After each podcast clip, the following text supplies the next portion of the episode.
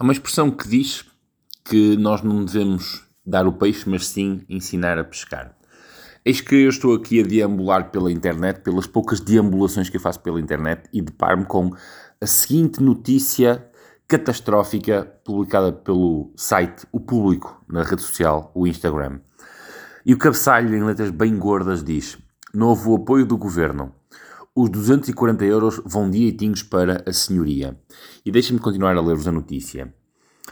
Nem roupa para o filho, nem extravagância alguma na noite de consoada. Quando os 240 euros do novo apoio extraordinário do governo caírem na conta bancária de Sílvia, vão direitinhos para, para a senhoria, contou ao público esta trabalhadora intermitente no setor das limpezas. Atualmente, com três meses de renda em atraso, ela já fala em meter-me uma ação de despejo o único filho com 24 anos e eu paro por aqui.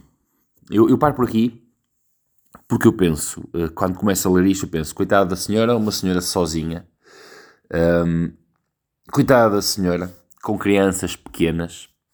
Mas não, Silvia tem um filho de 24 anos. Filho de 24 anos e ainda assim vive na miséria. Deixem-me deixem só uh, citar uh, Malthus, uh, que foi o fundador da, da, demografia, e escreveu um livro no qual diz que não é bom ajudar as famílias pobres, porque se as ajudarmos terão mais filhos, o que fará aumentar a mortalidade. Isto significa que se não se puser um travão à população, ela cresce geometricamente, enquanto que os recursos crescem mais devagar. Ora bem, o problema de nós alimentarmos os pobres é que nós não estamos a alimentar os pobres, nós estamos a alimentar a pobreza.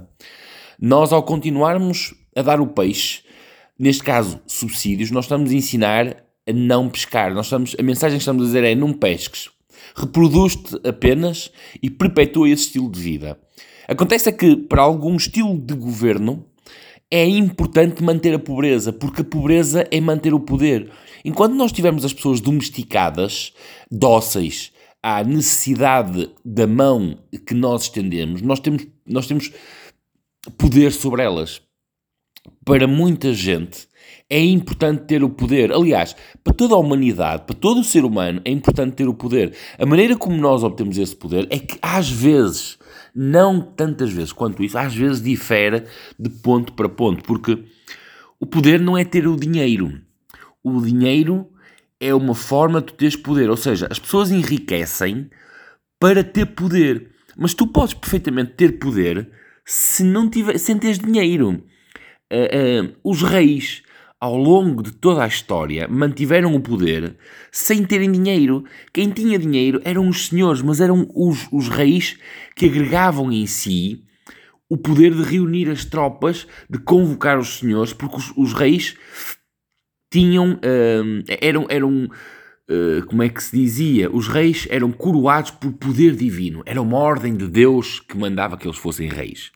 E isso conferia-lhes um certo poder, porque o povo ignorante estava do lado dos reis, porque estaria sempre, obviamente, do lado de Deus, porque se era Deus que ordenava, então eles tinham que apoiar o rei.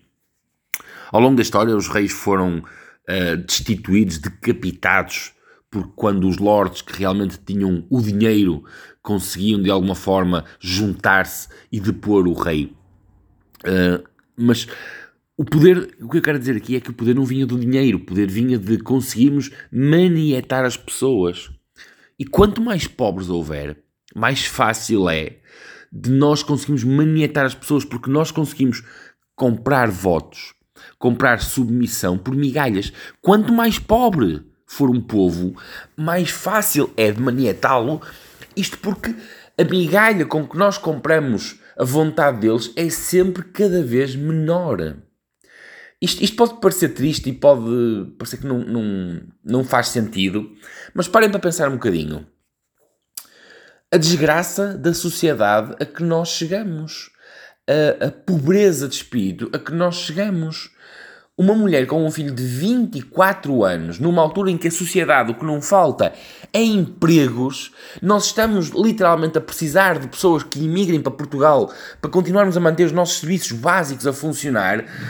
serviços básicos como construção, restauração, serviços, aqueles que ninguém quer fazer.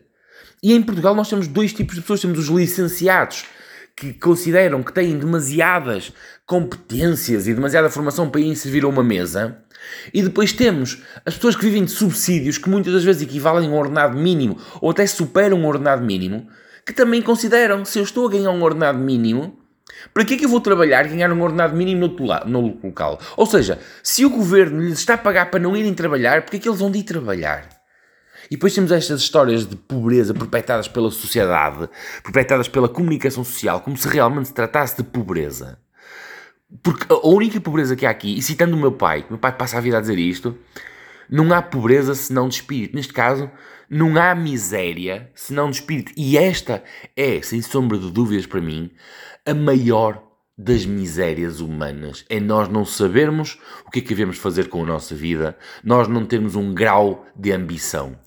Nós vivemos única e exclusivamente da mão estendida e da caridade. Não há maior miséria do que vivermos exclusivamente da caridade sem saber o que fazemos à nossa vida, sem termos um futuro que ambicionemos.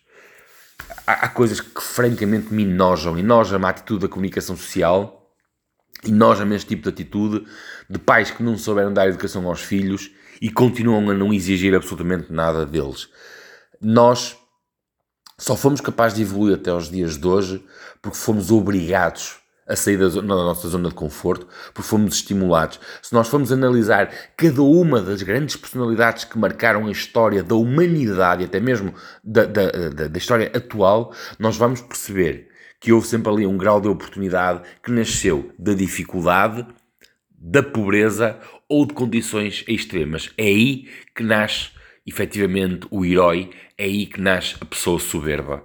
É aquela que é colocada na dificuldade e que é obrigada a crescer. Fui.